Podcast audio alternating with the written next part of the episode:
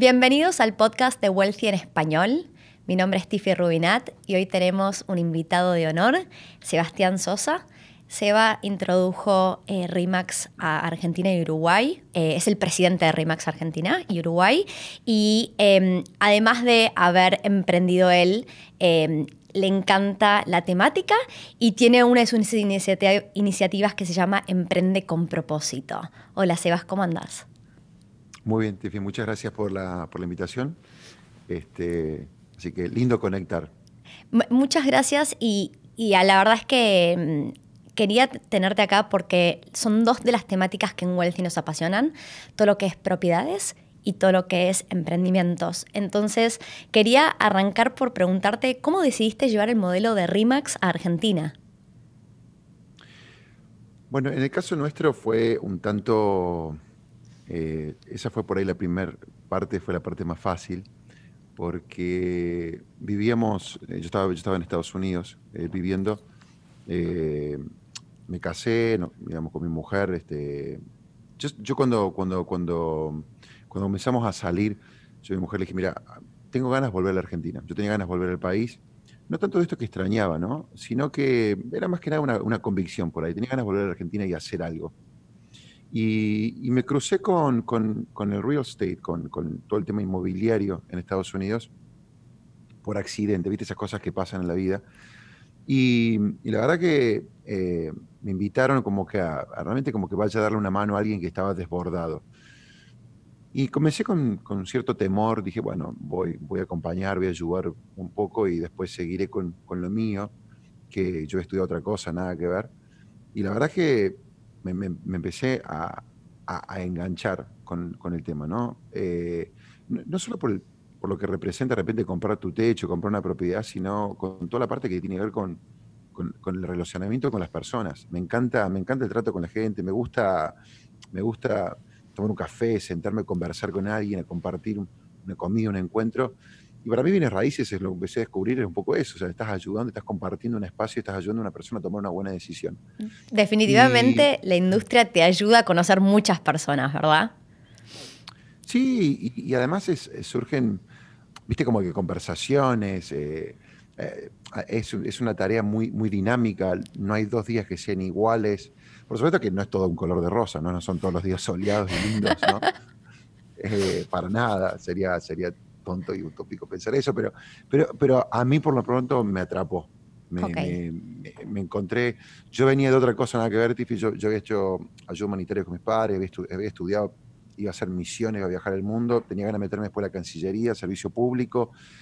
Y si bien esto es nada que ver, al mismo tiempo hay un factor humano, hay un factor gente importante, por lo menos desde el lugar donde yo entendí y siempre encaré este negocio, ¿no? Entonces, al poco tiempo me pareció como que, digo, este, esto, está buenísimo. Y, lo que empezó a pasar ahí es que yo empecé a ver que, como trabajaba yo en Estados Unidos y como funciona la inmobiliaria en Argentina, son dos cosas totalmente distintas. Entonces es ahí donde dije, con mi mujer fue como que, che, estaría buenísimo ver si, si está Rimax en Argentina. Y empezamos a buscar, googleé y digo, mira, Rimax no está en Argentina. Entonces ahí vino la segunda pregunta, ¿le interesará a esta compañía existir en Argentina? ¿no? Y ahí es donde viene, ahí es donde entramos nosotros, eh, viajamos a Las Vegas, justo se daba como que la convención internacional y, fuimos en búsqueda de ver, che, a la compañía le interesaría que, ir a, la Argentina. Y bueno, y así nació este sueño y así nació el deseo de traer RIMAX a la Argentina. Eso nos llevó un año y medio aproximadamente de juntar el dinero, eh, realmente estuviera el mercado y, bueno, y después que ellos nos, terminen eligiendo nosotros, ¿no? Claro, y ¿puedo preguntar qué año estamos hablando ¿Qué fue esto? Y esto fue, nosotros comenzamos con el sueño, con la idea en el año 2003 y se termina materializando final 2004. Ok. Perfecto. Y mm, vos recién antes de arrancar este podcast me contabas que estuviste 12 años viviendo afuera. Sí, casi 12 años. Ok. Y, está buenísimo, yo me pongo en el lugar de haber estado viviendo 5 años y medio afuera y yo te preguntaba, ¿fue fácil volver? Me dijiste, no fue tan difícil como pensaba, pero, pero una de las cosas que empieza a pasar es que uno empieza a, por vivir afuera a conocer de otras culturas, de cómo cosas que pueden funcionar completamente distinto. Cuando me decís que el mundo inmobiliario en Estados Unidos funciona completamente distinto al de Argentina, lo entiendo porque yo estoy acá en Australia, saqué mi licencia como agente inmobiliaria este año en realidad. Y, y, en realidad funciona muy distinto, por lo, por lo, que entiendo ya, mi mamá y mi papá los dos están en, el negocio inmobiliario en Argentina, entonces en mi casa siempre se habló mucho del tema. Yo también trabajaba en algo nada que ver, trabajaba en el mundo corporativo y, y transicioné. Em, y me encanta, igual que vos comparto la parte de emprender y, y por eso me, me, encanta cuando vos contás tu historia y cómo no todo sucedió de un día para otro, ¿no? que llevó un año y medio poder llevarlo a la Argentina. Y y, puedo preguntarte cuáles fueron tus tres mayores aprendizajes como emprendedor. Eh, da, para, para largo eso. Eh, top 3. Top 3, top 3. Creo que es importante eh, mirar siempre, me parece que a mí hay muchos emprendedores por todas partes. Argentina es un país también lleno de, de emprendedores y yo creo que es importante, una de las cosas que, que, aprendí a lo largo del tiempo, que es clave, es clave pensar el emprendimiento, el proyecto, lo que fuera que vayas a encarar desde la mirada del cliente, ¿no? Eh, a mí me parece que, es muy importante entender, ideas hay muchas buenas, pero el tema es que funcionarían desde la óptica del cliente, ¿no?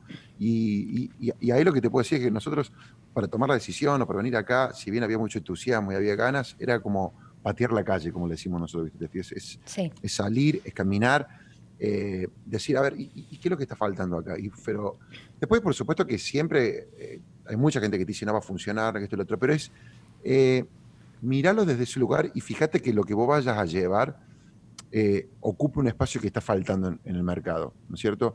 La otra cosa que, si pudiera pensarlo, es que nosotros calculamos que iba a ser esto duro, pero, pero es tres, cuatro, cinco veces más duro de lo que te imaginas. Entonces, eh, eh, ahí es como que, viste, cuando agarras un cash flow es dividir los ingresos por dos y multiplicar, viste, los gastos por tres, cuatro y bueno, los, y los desafíos también, ¿no? Mm. Entonces, estate preparado. Y yo creo que por eso que, y eso, entonces, eh, perseverancia sería, ¿no? O sea, saber de que no va a ser fácil. Y eso me lleva al tercer punto por ahí, aprendizaje, que es que lo, dio la casualidad. Muchas de las cosas que estoy diciéndote yo es como que gracias a Dios, ¿no? Que las aprendí o las validé con el tiempo, pero esto de eh, elegir algo que a vos te apasione. Porque como, porque como es tan eh, difícil de repente introducir una marca, eh, y no importa lo que vayas a hacer, porque a veces la gente dice, bueno, pero ustedes eligieron una marca y no es lo mismo que arrancar de cero. Yo muchas veces desafío también ese concepto, porque eh, Rimax opera en muchos lados. Yo, he hecho, bueno, he, tenido el privilegio de estar en Australia con nuestros amigos, en Nueva Zelanda, justamente, digamos, eh, eh, con, nuestros colegas de, la marca. Y, y, Rimax no es la misma en todas partes del mundo. Y eso porque tiene que ver con el componente también humano. Entonces, a mí no me importa lo que vayas a encarar, si es un proyecto grande, chico, si es franquicia, no es franquicia. El factor humano y, y las personas que van a llevarlo adelante son muy importantes. Entonces, yo creo que vos tenés que realmente elegir algo que a vos te apasione. No elijas simplemente algo. A veces me encuentro con gente que me dice, che, me voy, a encarar este tema, ¿Qué, ¿qué, pensás? Y bueno, le digo, ¿y por qué lo vas a hacer? No, porque hay, hay buena guita, hay, mucha plata. Le digo, está bueno, o sea, todos queremos hacer algo, digamos, de repente que va a haber, pero no es suficiente.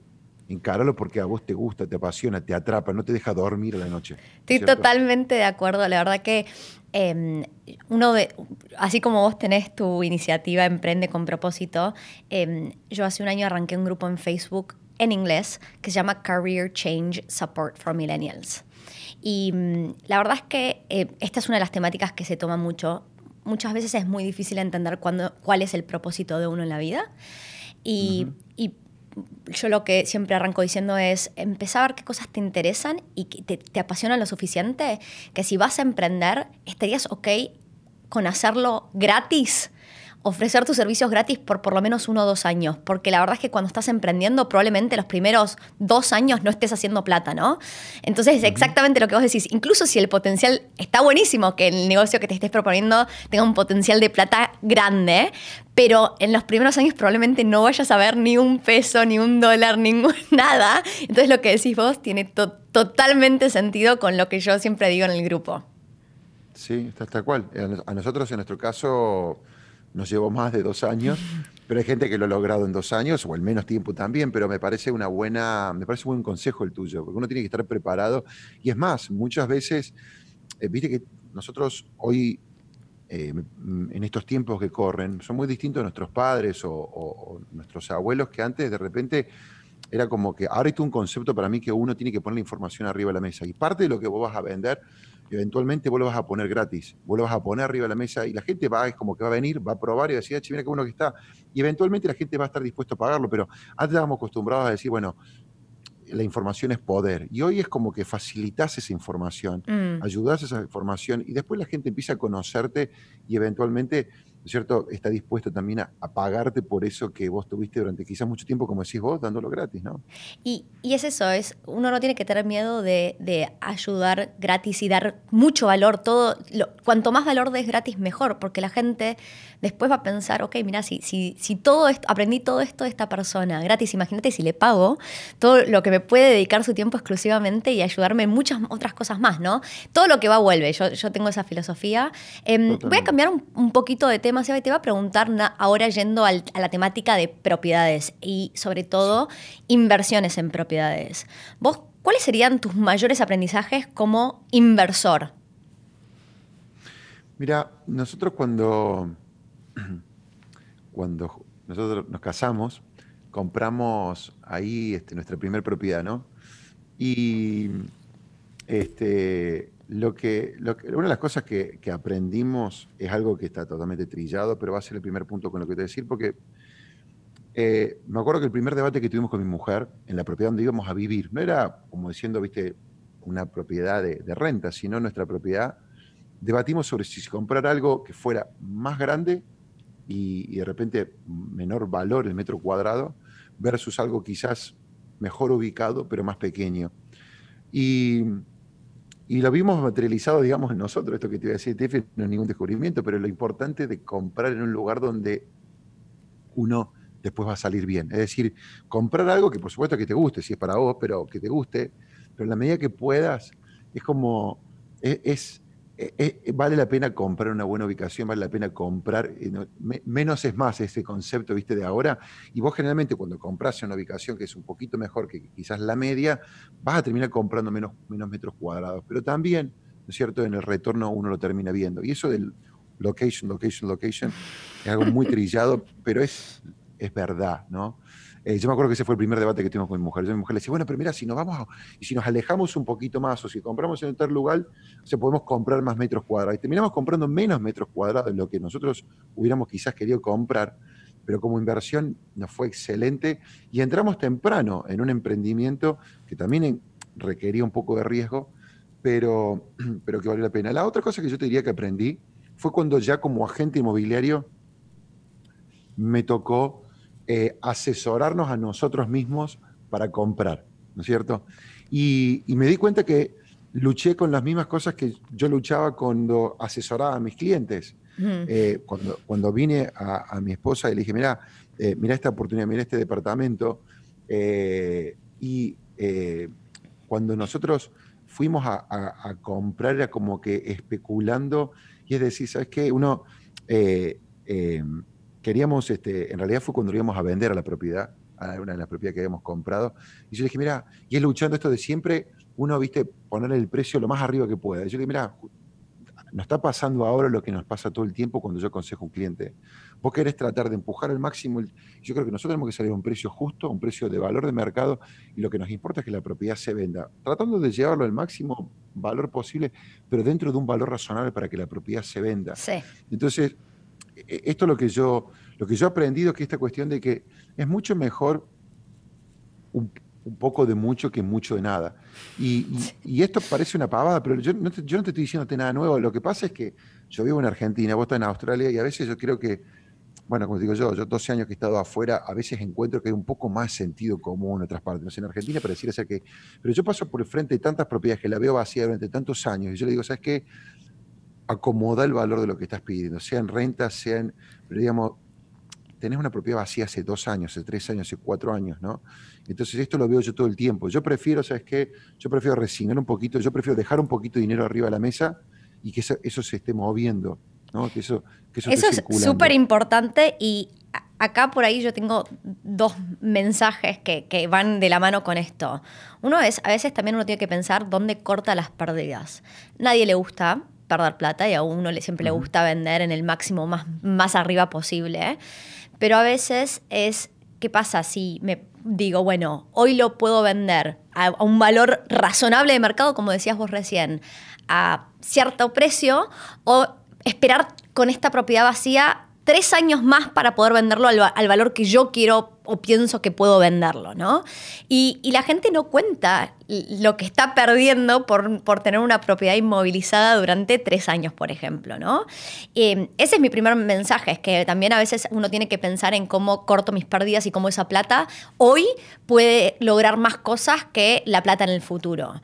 Y el siguiente punto para mí que es importante es que mi, mensaje es, uno, por lo general, cuando estemos hablando de propiedades, de invertir en la bolsa, lo, que sea, uno en realidad hace plata cuando compra, no cuando vende. Porque cuando uno vende tiene que vender al valor de mercado. Entonces, es que importante es hacer tu, búsqueda de, de, información y entender si estás comprando un buen valor, porque en realidad la ganancia la hiciste en el momento de comprar y no de vender. No sé si vos coincidís con esa idea. No, plenamente, coincido, coincido. Y también, y también la otra cosa que diría, coincido plenamente que el dinero lo haces cuando, digamos, cuando entras. También coincido que uno tiene que saber, de repente, si vos estás comprando una propiedad porque vos vas a vivir en esa propiedad, es como que no, no, todo pasa por un Excel, ¿no? Hmm. nosotros cuando, nosotros eventualmente cuando nos, en Argentina, eh, te fijo, sabes que digamos, no hay acceso fácil como en otras partes del mundo al préstamo hipotecario. Así que nosotros tuvimos que, eventualmente, finalmente, cuando nosotros pudimos ahorrar y la empresa empezó, todo este proyecto nos empezó a devolver ¿cierto? el dinero que habíamos invertido, nos compramos una propiedad y nos compramos una, linda propiedad. Y había que tener, digamos, bastante dinero. Y me acuerdo que nosotros justo la compramos y la Argentina es un país que parecía que está día de por medio en crisis, ¿no? Entonces, eh, terminamos de comprarla, empezamos a invertir dinero y el mercado empezó a caer, y mi mujer me dice, habremos invertido bien. Y yo le digo, mira, o sea, esta es nuestra casa y esta es nuestra casa por mucho tiempo. Entonces, no, es que, no, tengo que estar mirando, porque a veces a mí la gente dice, bueno, perdido, qué sé yo. Es como cuando vos compras acciones, si vos no vas a salir, o sea, es todo, esto, es todo está en un papel, ¿no es cierto? No es que sí. vos perdés, lo, lo terminás facturando o, la pérdida o la ganancia está el día que vos salís. Y eso me parece importante. O sea, si vos vas a comprar algo para vos, disfrutarlo. Lo disfrutaste, bueno, fantástico. ¿Cuánto vendiste? Y lo último que te diría es que en términos de, también saber, digamos, yo creo que uno tiene que, a veces la gente dice, bueno, invierto acá, compro acciones, compro ladrillos. Eh, zapatos, zapatero el zapato, ¿cómo es, ¿cómo es, la frase que le dicho que tenemos nosotros? no sé. Se me, pero se me, se me mezclan los dichos. Este, uno tiene que también es a ver, si lo vas a hacer vos, fíjate meterte en algo que vos manejás. Si no, pedirle y pagar a una persona para que lo haga por vos. Pero lo importante es que a mí me gusta también cuando yo a veces con, mi esposa buscamos de invertir, es si voy a invertir en algo que no es lo mío, se lo voy a encomendar a una persona que sabe y listo, yo me desentiendo de eso. Y yo no quiero, no quiero que me saque foco y energía. Porque también a veces lo que yo veo que ocurre es que, esto pasa mucho en el tema bienes raíces, en el mundo del real estate y lo he visto en Estados Unidos, a veces lo veo acá, que como realtor, ¿no es cierto? Como un sales agent, vos empezás de pronto a decir, ¿sabes qué? Yo también voy a empezar a invertir, a empezar a hacer cosas. Y te empezás a distraer de tu negocio. Sí. ¿No es cierto? Y, a ver, es como que una vez escuché o leí algo de Peter Drucker que me pareció un concepto fantástico. Vos tenés un negocio. Tu negocio, tu proyecto principal es el ojo de bife, ¿no es cierto? Es el main course que vos tenés ahí en el plato. Sí. Todo el resto si vos después le vas a poner una guarnición, acompaña ese plato fuerte que vos tenés, pero nada puede competir, ¿no es cierto?, con ese churrasco, con ese bife que vos tenés en el, centro del plato. Si vos de repente empezás a abrir muchos focos y te empiezan a distraer y empezás a debilitar tu tronco principal como negocio. Entonces, es decir, cuando nosotros vinimos a la Argentina, ¿qué ocurría? Muchas personas decían, che, mira, yo no, no voy a comprar una franquicia porque la verdad que no conozco a RIMAX y es mucho dinero para invertir ahí yo no quiero hacerlo. Lo que sí, Sebastián, me interesa es que vos vengas a tasar mi propiedad y vendas mi casa.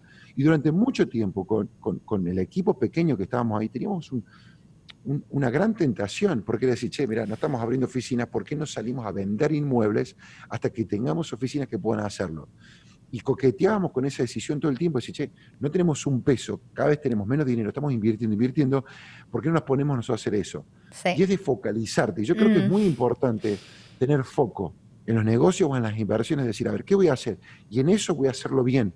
Eso es tener foco. Y si voy a invertir en otra cosa, se la voy a dar a otra persona y voy a decir, mira, toma, acá tenés mi plata, invertila, haz lo que tengas ganas, pero yo voy a tener con foco haciendo las cosas en las que yo soy bueno. ¿Se entiende lo que estoy diciendo? Totalmente, y yo siempre digo, hacer una cosa y hacerla muy bien. Y volviendo a lo que dijiste antes, de que estabas comparando si vas a comprar una propiedad para vivir o para invertir, así es como yo, yo, yo me dedico a todo lo que es inversiones. No puedo ayudar a gente que esté buscando su vivienda.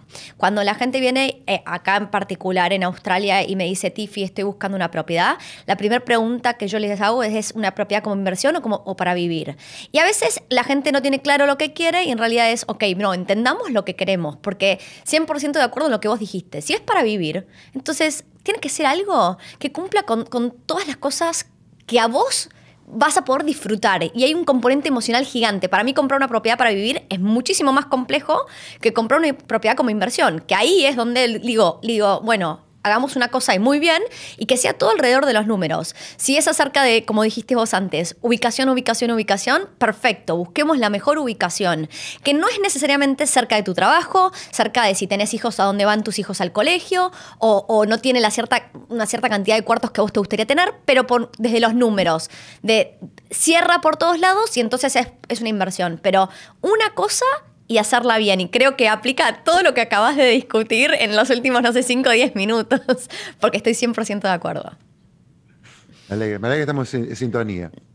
Exactamente. Bueno, eh, Seba, este es un podcast relativamente corto. Tengo una última pregunta para cerrar que te quiero hacer, que es, para vos, ¿qué significa la palabra riqueza en inglés wealth? Mira, la palabra riqueza yo creo que eh, es una palabra que en América Latina y en Argentina claramente genera, si tengo que pensar, si me decís, yo creo que es una palabra que no se utiliza lo suficiente, que no tiene una buena, a veces, eh, apreciación y que genera, que genera división. Eh, y, yo creo que lo que, este, y yo creo que es una palabra, es, una, es una linda palabra, eh, pero necesitamos más modelos de personas con riqueza que, que, la, que la utilicen y que la utilicen, cierto?, bien o que de alguna manera la pongan a trabajar. Eh, para mí la palabra riqueza, eh, nada, pienso, pienso en eso, pienso que es una palabra que necesita, se necesita ser utilizada, ser enseñada. Eh, y yo veo la riqueza y yo veo la ganancia, la riqueza como, como el resultado del esfuerzo, digamos, lo que uno hace Mm. Eh, y a mí me parece que hace falta mucha para justamente, por en mi caso, para cumplir los sueños y los deseos que tengo, ¿no? Eh, pero una palabra que claramente necesita ser más utilizada. Cuando pienso riqueza, pienso, digo, es una palabra que está bastante fuera del vocabulario de nosotros en esta parte del mundo y que necesita ser incluida y puesta, puesta en, buen uso, ¿no es cierto? Totalmente. Y que vos recién hablabas de, cumplir con tus sueños y lograr objetivos y que sea como el, estoy buscando la palabra en, castellano, se me viene en inglés, pero tus resultados después de mucho esfuerzo, ¿verdad? Sí, a ver, a ver, riqueza, fíjate vos, vos mencionabas lo de Emprende con propósito. Emprende con propósito es un proyecto que nace y que no tiene fines de lucro. Ahora, si yo no tuviera riqueza o si no pudiera alimentarla y pagarla, este, no podría hacerlo. Entonces la riqueza te sirve también para canalizar y hacer un montón de cosas, ¿no es cierto? Para poder eh, emplear personas, para poder, ¿no es cierto?, construir, para hacer, para, para dar, para aportar. Te da opciones. Mm. te, da, opciones. Lo que, yo creo que el tema del, dinero muchas veces es que en esta parte del mundo, en Argentina, quizás, creo que un poco en general, acá un poquito más todavía, eh, el problema es cuando la riqueza es el foco, cuando la, riqueza es lo que uno persigue. Ahí nunca te va a alcanzar, nunca es suficiente, ¿no es cierto? Ahora, cuando es consecuencia y cuando es un mecanismo o una herramienta para hacer otras cosas, yo creo que está en, buenas manos. Pero para mí la riqueza no necesariamente es que nos cambia, sino que simplemente, como, como se dice también, es como, y lo, he visto, creo que simplemente al tener riqueza también uno puede mostrar más de lo que es, que en realidad siempre lo fuiste, nada más que ahora tenés más recursos para de alguna manera mostrarte y exponerte mucho más. Se agranda. Exactamente. Perfecto, me encanta. Y me, parece que cuando vos recién decías la riqueza solo por tener plata, no, no, no es el foco, sino que lo que uno puede llegar a hacer con las opciones que tiene, que, que, uno le da la plata y cuando vos decís emplear, cumplir sueños, empezar... Eh, emprende con propósito, cualquier cosa que sea sin fines de lucros para ayudar a otras personas. Todas cosas en las que uno cree y que le apasionan y cuando vos volviendo a lo que decías al principio, en lo que te vayas a meter, que te apasione, que es, eso, es poder hacer más de las cosas que te apasionan. Me encanta el mensaje que dejas. Eh, lo último, sé que tenemos que pasar Pero, a ver, em, lo que ocurre también, eh, el éxito es mucho más que la riqueza, ¿no? Sí. Ahora bien, lo que ocurre es que vivimos en una sociedad resultadista, en un mundo, este, y, y no estoy juzgando, simplemente digo es que cuando también uno de repente una compañía. O sea, compramos, compraríamos bonos, invertiríamos en una compañía que crece, en una empresa de repente, está bien, vos podés decir, bueno, buenos valores y buenos resultados. Ahora, podés tener una empresa, de repente una compañía y decir, che, mira, vamos a comprar bonos, vamos a invertir en esta compañía. ¿Por qué no? Porque es una empresa sustentable, tiene buenos valores. Buenísimo. Ahora, mostrame el bottom line, mostrame la última línea, cómo, qué resultado te arroja. Entonces, los resultados son importantes. No podemos decir que, y si los resultados los trasladamos a lo que, a tu pregunta, riquezas, yo lo que también, digamos, para mí hoy me permite el resultado o de repente tener una empresa rentable y, acumular rentabilidad o riqueza, es que la gente pueda también de repente te da autoridad, creo que te da eh, autoridad moral quizás, es como para realmente poder acompañar, eh, inspirar o enseñar o provocar en algún otro un cambio para decir, mira, a mí me dio resultado, probalo vos también. Que si no la tuviera, por ahí, no, por ahí la gente, digamos, no, no te escucharía. ¿Se entiende lo que digo? Totalmente. Me, gusta y, es eso, es, también uno a veces necesita ir por ese camino de transitar y mm, como decir, ok, yo puedo ayudar a otros desde la experiencia y esa, cuando vos hablabas de esa autoridad moral es, ok, si yo voy a estar ayudando a gente Em, desde el lado de adquirir riquezas, también necesito yo haber aprendido por mi propio camino, me imagino, ¿no? ¿Viene un poquito por ese lado? Tal cual, sí. vos querés correr una maratón. Yo corrí hasta ahora una sola maratón, 42 kilómetros. La persona que me ayudó a mí a entrenar es una persona que corrió 15 maratones. Claro. a mí me parece difícil pedir a una persona que nunca corrió una maratón que te ayude a correr una maratón. Entonces digo, si vos vas a montar una empresa, un proyecto, vos querés escuchar de personas que montando empresas o proyectos lo han hecho bien y son rentables. Ahora, después podemos discutir toda la otra parte, que es, che, mira, yo corrí 10 maratones, pero la verdad es que, no sé, terminé mal en todo, me peleé con todo el mundo en el camino. Entonces decía, para, yo no quiero hacer eso que hiciste vos. O sea, si yo voy a correr una maratón, no quiero pelearme con todo el mundo o quiero terminar, ¿no es cierto?, en silla, de ruedas o lo que fuera. Y lo mismo pasa en esto. Yo primero tengo que ver de que vos como empresaria, emprendedora, tenés una buena empresa, es rentable, después veo cómo lo hiciste, si hay valores. Y esa parte tampoco estoy dispuesto a compromise, a, sacrificar, ¿no es cierto?, o entregar eso. Pero no, pongo en duda, ¿se entiende? Me encanta, me encanta el mensaje. Bueno, Sebas, muchas gracias por unirte al podcast de Wealthy. Me encantaron todos los mensajes que diste. las temáticas que te apasionan las tenemos en común, así que te agradezco muchísimo tu participación. No, de nada. Gracias por la invitación. Un, Un, placer. Y para toda la audiencia que nos está mirando o escuchando, si escucharon algo de valor, los invitamos a que lo compartan con sus amigos y familia. Hasta la próxima.